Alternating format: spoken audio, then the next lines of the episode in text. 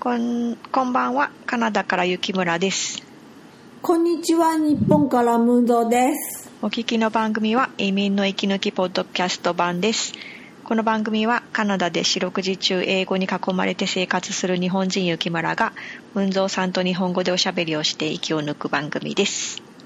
はい。新年明けましておめでとうございますえー、あ、そうだったっけ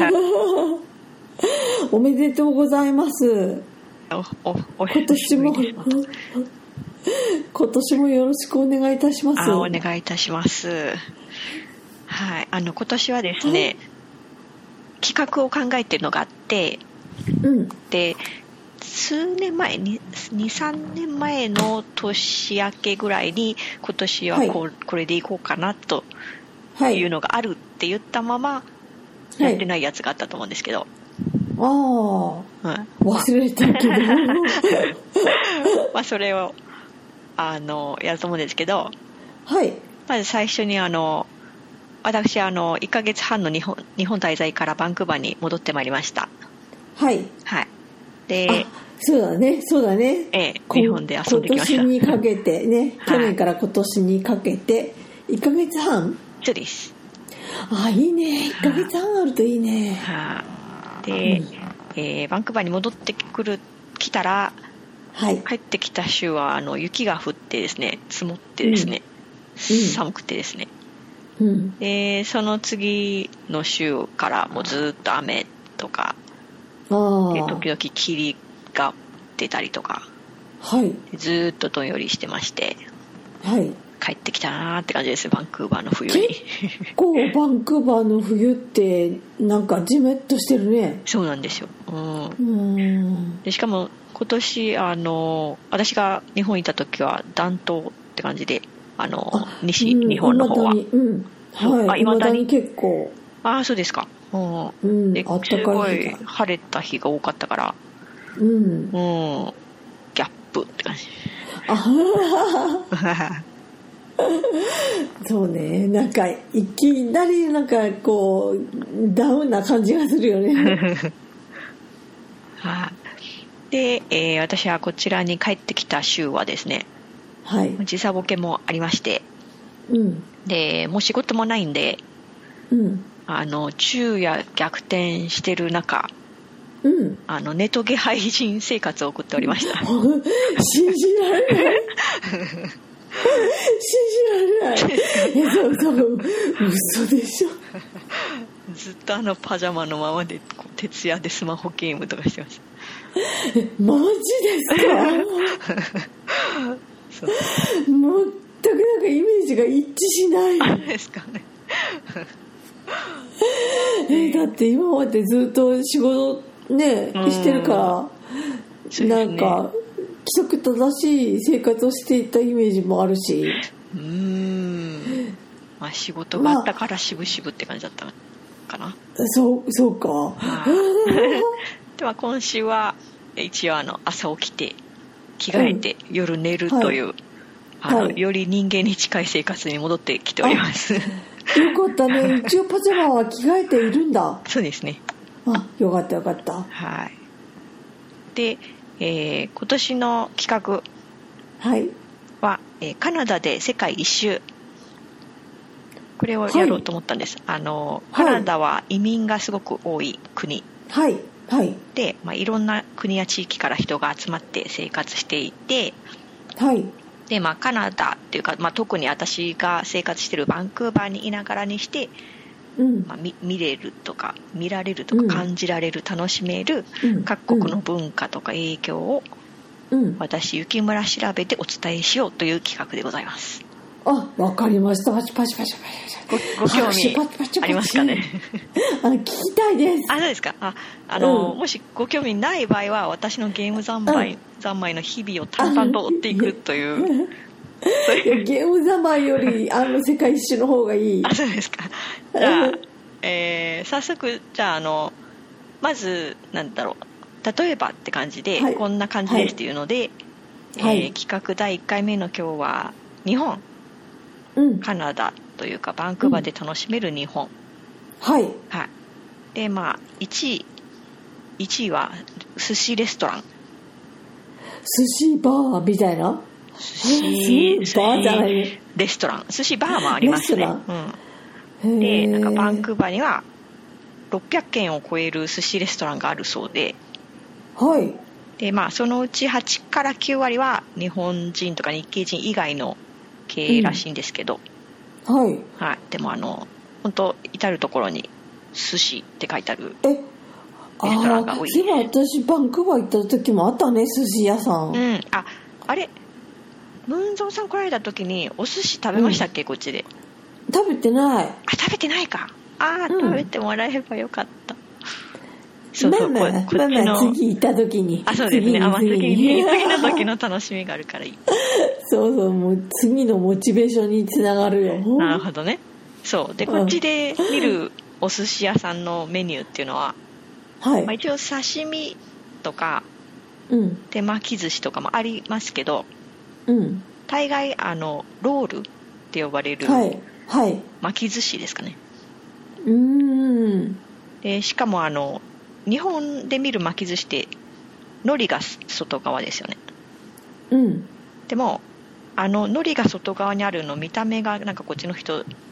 最初見るあとあウッとなるらしくて、はい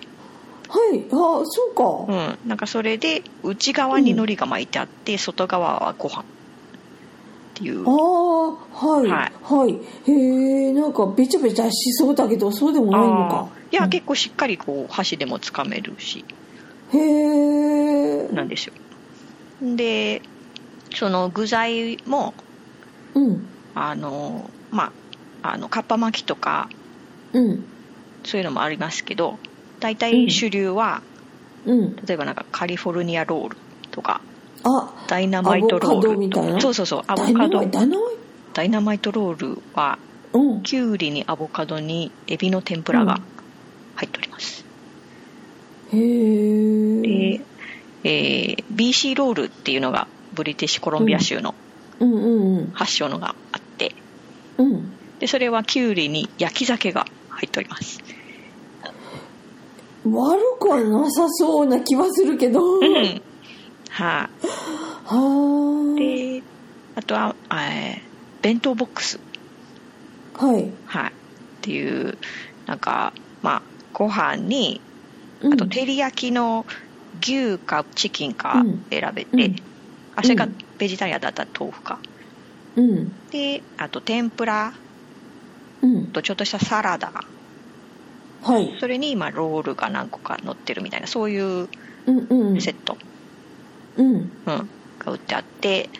あそうお持ち帰り用とかじゃなくってレストランで食べるの持ち帰りもできるしレストラン内でも頼めあます私ね弁当っていう名前の段階でね持ち帰りって思っちゃったんだそうですよねそうそうなんかまあ、うんセセットみたい定食じゃないけどなんかセットみたいなのを弁当ボックスって呼ぶみたい、一瞬うんううんん、でその天ぷらうんは大概まああのエビのエビの天ぷらあと人参、うんうんあとまあさつまいもみたいなのとかうんうでんズッキーニが結構いいんですよねズッキーニを天ぷらあにあうへえんズッキーニってねキュウリに似てなんとなく食感はかぼちゃみたいなそそうですねあきょ食感はどっちかっていうとウリとかそんな感じかなやっぱ売り売りな売りなのかぼちかゃよりはうんうんはまあきゅうりほどみずみずしいしなんかそんな感じじゃなくって、うんほっこりした感じがするんだよね、そうですねはういんはほっくりっていうのかなほっこりっていうのかなってわかんないけどまあまあそんな感じであと味噌スープ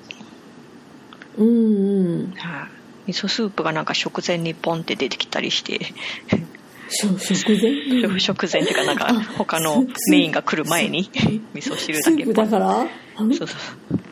あでお皿に入れてくるんじゃなくって、うんお椀に入ってくるのそうですね、うん、うんお皿に入れるってどういう意味ですかスープのスープ皿あここのあの洋食洋食のスープ皿ってそこうとそうそうあーコーンポタージュみたいにあーいや日本っぽいあの汁碗へえ入って出てきます。はい。あならま だいやそのスープ皿にコーンポタージュみたいな感じでこうバーッと入ってきてそれを飲まないと次のお寿司やってこないとか 困るなと思ったんだあ、けなるどほど。なるほどねはい。味噌汁飲んでたら、お寿司とかが運ばれてきます。はへい。ーまあ、そんな感じです。お寿司人気です。ヘルシーフードって思われてます。うんあそうなんだうん。へえそうなの ねそうそう。あのお味噌汁やけに食いつくけどごめん、あのお味噌汁ってえ具は何が入ってるの具はね、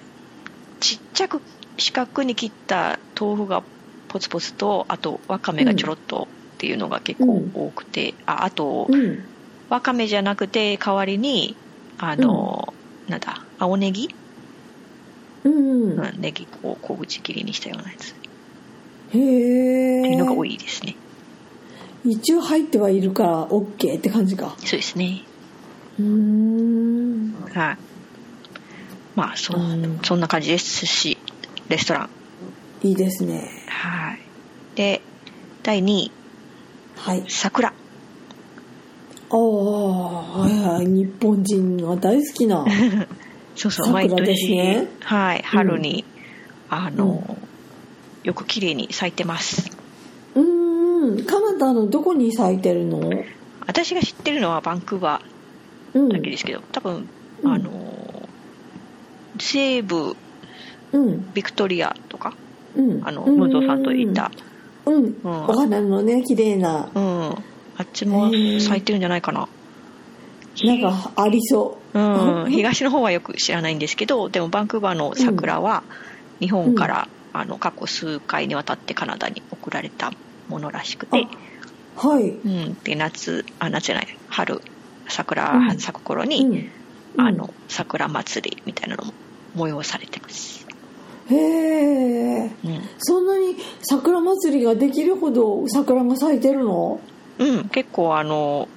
綺麗ななんなんていう公園へえ大きい公う園んとか、桜がバーッと咲いたり、へえうんあとあのすえっ、とモノレールのうん駅うんの一つ、バラード駅っていうのがあるんですけど、はいうん、あそこも駅の周り、うんうん、すごい綺麗に咲いたりします、へえうなかなかいいねん春もいいですよ、ねえうん、それにあねなんていうのかなあんまり海外で聞か聞いたことないんだけど、うん日本でしかあの花が咲くからといってその特定の花の祭りをするっていうのがねああまあ確かにあの開催するのは日系コミュニティなのかもしれないうーんうんでも桜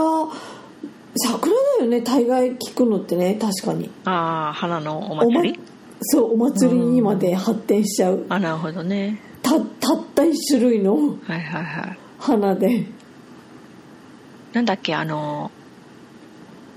お釈迦様のお誕生日の時桃かなんか、あれは全然違ったっけ桃じゃない、えっと梅あ花祭りっていうんだよね確ああかそうですよねねねあれは何の花だったか何の花だなっけこうまず Google 調べないと出てこない私はあと何だったっけなああとチューリップ祭りもあるあなー富山の方にオランダとかオタワもチューリップ祭りありそうああの そうかオタワにはオランダからチューリップが送られて、あそうなんだ、うん、あのなんだろう目玉の一つになってますあじゃあ、チューリップあオタワっえてえあの首都よねそうですカナダのねあわかったわかったあの世界の三大なんか三大なんかびっくり首都っていうのなんていうの入ってるらしくてあの三大びっくり首都っていうかみんなみカナダの人っていうとえトロントですかバンクーバーですかみたいなあシドニーと思ったらキャンベルキャンベラだそうったとかキャンベラだったとかあーあーなるほどそうかそうそうカナダも入そっうているうんでのすがかそうええあとあとどこだったっけなブラジリアだったかなブラジリアブラジルの首都ううんみんなリオだと思ってるけどああああそうなんだ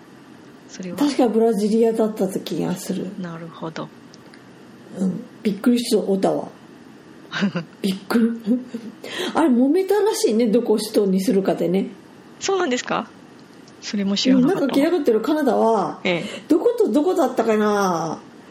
どっかが対抗して争ったからもうオタワでいいじゃんみたいなえへえあとオーストラリアはえシドニーとえっ、とあそこだよあのえっ、とシドニーともう一つえっ、とその次にキャンベラがあってそのもっと先にあるところええっ、とねオリンピックあったところ えオリンピックあったところ なんだろう出てこな いよこのこういうのがあえっ、とねえっ、とね編集でカットしたらすメぐルすぐメ出てルボくルるンメルボルンメルボルンはいメルボルンはいメルボルンとシドニーえでえ、あの、揉めて、私が言ってるのは全部俗説だからね、知らないけどええ、あの、メルボルンとシドニーで対立しえて、ちょうど真ん中、中間地点の、あの、キャンベラほほほに決めたっていう話が、へえそうなんだうん、なる大ほどね変揉めるんだよね、ああいうのって、やっぱ、うんなるほどねうんあまあということで、あの花花祭りの花がわからなかったので、先に進みます、はい、はい、 で、えーまあなので春の桜も見ものです、はい、え3番目が日本庭園とうん除夜の鐘、はい、はいでこれはあのこれもまたバンクーバーにあるんですけど、はうい、ん、とブリティッシュコロンビア大学っていう大きい大学の校内に、うん。ニトベ稲造記念庭園があってなぜなぜニトビ稲造なのそれが、うんとうんニトベさんがカナダになんか国際会議に出席するために来た時に、はい、途中であの体調悪くなっちゃってはい、でビクトリアうん。で客死されたんです客客客死客死え客死って言わな言わないないですけどあ忘れちゃったわからない私一瞬客死ってなんだ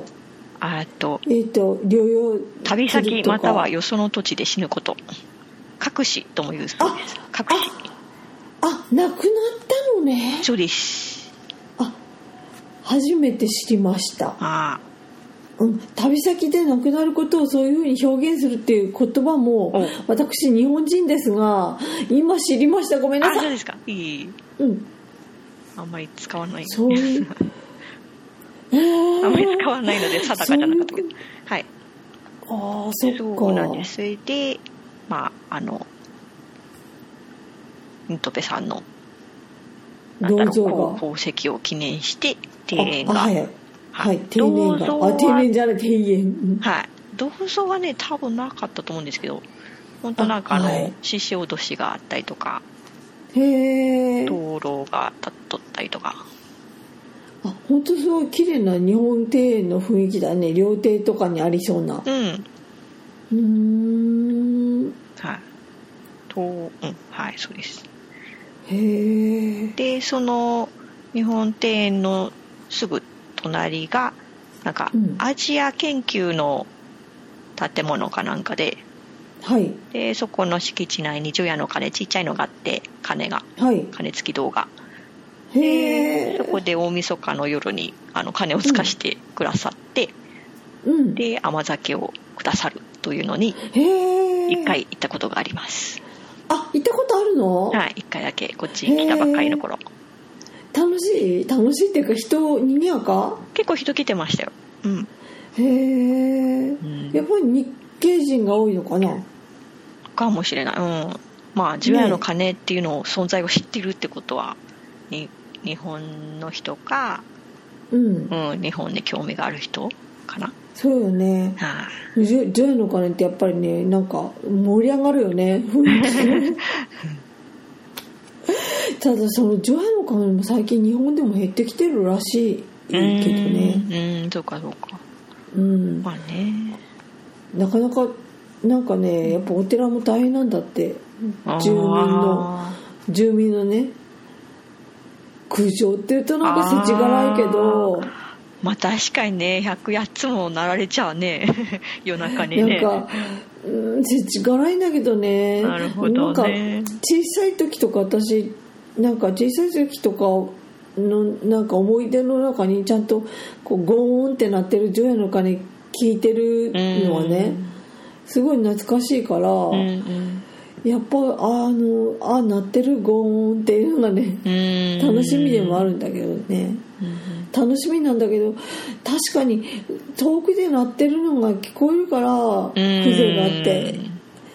いいのかななるほつど隣隣で鳴ってたらゴーンあテレビ聞こえないっていうことになるのかうなってんうんそう思かうけどねなるほどねえうんじゃあ難しいらしいです今もやってるか調べてないんですけどそのバックバーの除夜の鐘、あーでもそこは大学の中うん、なんかでっかい庭園とか大学の中だったら、うん多分その辺の問題はないだろうけど、まあ、実際今もやってるかどうかはね確認してみないとねそうですねなんでまあ,、ねあの日本で除夜の鐘つきたいけどもう近くでやってないっていう方は、カナダのバンクーバーまでいらしてくださいと、寒いけどねはい 寒いけどはいで以上がトップ3で、はいえー最後にあの一つ、えー日系カナダ人日本からの移民について、はいはい、で、えー、とカナダの2016年の国勢調査でははい日本にルーツを持つカナダ居住者は約12万人はいでカナダの総人口が約3500万人うんなので、えーはい人口の0.3%を占めます、 0.3かはい、で、うんうん日本の人口で0.3%って言ったらうん36万人なんですけどうんそれがあのちょうど奈良県奈良市の人口が36万人とうんということで、まあ、日本で言ったら奈良市の人口ぐらいの割合でうんうん日系人がカナダに住んでいると。うんで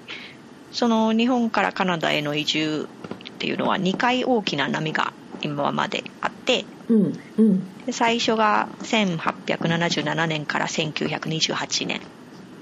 はいで次が1967年以降ってことで、まうあん、第二次大戦の前と後って感じあとうんうんそうねうんで対戦中はあの日系の日本あか日系カナダ人に対して、うんあの強制収容とか財産没収とかがあって、うんうんまあ、大変な目に遭われた方が多いんですけど、あなんか私それテレビで見たそれしておー特集してた、えうーんまあ、後につい数年前だったがカナダ政府が、あのそれについて謝罪したんですけどね日系ああ人コミュニティ、うんうーんで、そうだねえー去年のネットニュースで見た記事なんですけど、うんえっとバンクーバーからほど近いノースバンクーバーっていう市があって、はいそこにあのムンゾーさんとあのシアトルから戻ってくられたムンゾーさんがあその日にねそうそう、んあのシアトルで、えっと、クラムチャウダーを食はべいれなかったっていうことで、そうそうそそう急遽あのフェリーに乗って行って、ううんクラムチャウダー食べたのがノースバンクーバーってとこなんですけど、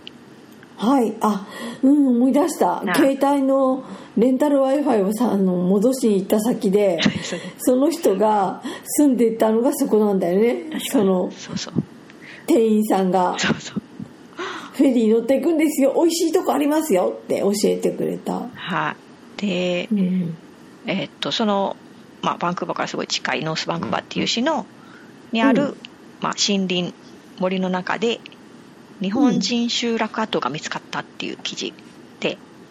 ええはいでそれは発見したのは、まあ、地元の大学の考古学の教授ではいでその教授はもともとあのこの BC 州内の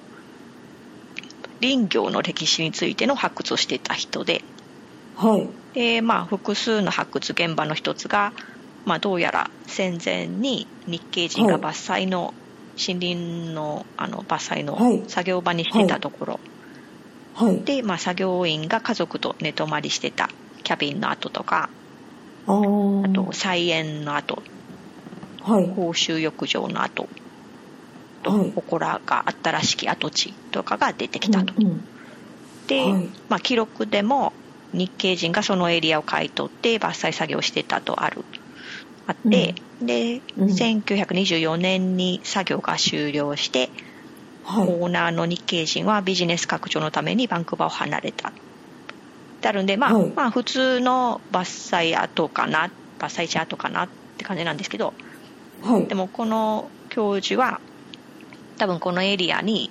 う2009ん、あ1924年以降そはのい伐採のビジネス終わった後も日系人が残って集団で生活していたのではと推測してるとああというのも、はい、うんあの通常の伐採作業跡地と違ってはいそのそこにいた人たちがなんかこうあたかも急いでそこを去ったかのようにうんこう日用品あの陶磁器とかサッカー瓶とか時計薬箱なんかが1000点以上そのまま残されてたりへえであと高価な調理コンロが集落から少し離れたところにある、うんあの大きな切り株の下に隠されるようにして置いてあったりとか、うんうんうん、なので、まあ、それを見てその教授はおそらく、まあ、当時差別とか排斥を逃れて日系人がここで隠れるように生活していたんじゃないかと推測していると。あーはでい日系人ってやっぱそんなにやっぱなんていうの追い追い込まれたっていうか、うんあんまり歓迎されてない状態だったんだね最初はまあうーんまあそれでもアジア人に対する差別みたいなのはあったうんみたいなんですけど、でもまうあんその第二次大戦で敵国うん出身者ってことになるから、うんうんうん、まあ日本日系カナダ人ではあるんだけど、うん、ううんんまあ、強制的に、系かああはい、抑要留すさるれにて財財産没収とかもされちゃうのかなうんうんそうそう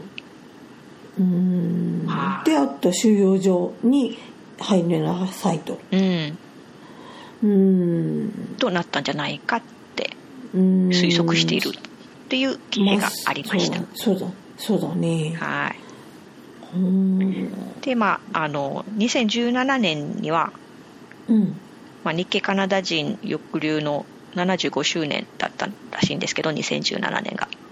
はいで、えっと、この BC 州ブリティッシュコロンビア州がこの場所を、うんうん日系カナダ人にとっての、まあ、歴史的に重要な場所の一つとして指定してくれたとああいうことです。はいはい。うんなんか日系人ってその戦前のこう移民のなんていうのそういう多かった時代うに、ん。南米とかハワイとかうんうん。は覚えいやよく聞くんだけど、うんまあ北米も、まあ、アメリカぐらいまではよく聞いていたんだけど、うん。カナダっていうのは私あんまり聞いてなくて知らなかったのであーうんうんうんあの何年か前に初めて聞いたっていうか、うん。あのバンクーバーでもそういう人がいっぱいいたとか、うんそういう話をねいやそれこそテレビとか映画とか、うん。そういうので知ったから、うん。うん。びあんまり知らなかったんだ知ってたいやー、私も確かにくカナダで生活し始めてから知ったって感じですね。うん。そうそうえでもきっとびっくりだっただろうねなんかなんていうのみんな結構日本国内だともう行けばものすごい楽ちんな生活が待っているみたいなそああ。ういう夢夢を見てきた人がほとんどだろうからそうかな。なんかどうなんだろう意外とこう南米とかの人の話はよく報道もされるしね、うんあのなんかドラマみたいなのもあるから。うんうん。まあ、行ってみたら荒れた荒れたすごい土地でもうまあ来る日も来る日も労働しても間に合わないみたいなうんうんうんうん。そういうのは聞いたことあるんだけど、一体こうカナダとかだといすごい寒さとの戦いだったとかあーいろいろあるあるだろうからねそうですねなんか痩せた土地だったとかその辺とかは、まあ、あまり記録されたものを私は見てないからよくわかんないんだけど、カナダどうだろう結構なんかバンクーバー周辺だと例えばちょっと南の方に行ったスティーブストンっていうところは、うんうんうんあの漁業うんで日系人の人の、まあ、集落じゃない村みたいなできてて、漁業漁業が盛んだったっていうのとか、うーんあとうんバンクーバーとあの、うんかなバンクーバーの西側そのビクトリアがある島の周辺にもちっちゃい島があるけど、その中の一つでも、えっ、とうん日本人の中その島だけで通用する通貨うんうんに日本人の肖像が書かれているとか、うんなんかそんそんな感じの書かれててあ、へえ、うん、あ話が確かあったと、そうなのか、うんへえでもそれにしても少ないって言えば少ないしねまだいまだに人口の0.3%そうですねね100人にうん100人にで0.3人か うんうんだよねってことは1000人に3人ってことえそうかなかなあそっか一瞬も分かんなくなっちゃった100パーセントって100だよね100人に0.3人だようね、ん1000人に3人、少ないね でもく東洋系の人はたくさん見たので、うん多分中華系の人が多いんだろうね中国系は多いっすはいああ多いっすって感じか なやっぱりはいそうかうんなんか参考になりま参考になりましたっていうかなんか勉強しちゃった気が する、うんはい はいうん、お疲れ様でしたまたレポートは続く、はい調べるのすごい時間が必要以上にかかってしまったあそうかじゃあまた次の時は また時間かかるかもねまあこんこんな感じであの、なんだろう他の国のこと、 そうですそうだねうん、もやってみようと思いますうんわ、かりました次も楽しみにしていますはいじゃああのはい今日はどうもありがとうございましたはい今年もよろしくお願いします今年もよろしくお願いします。はいお話はカナダから雪村とえーっと、日本から文蔵でした。またねポチッポチッとな。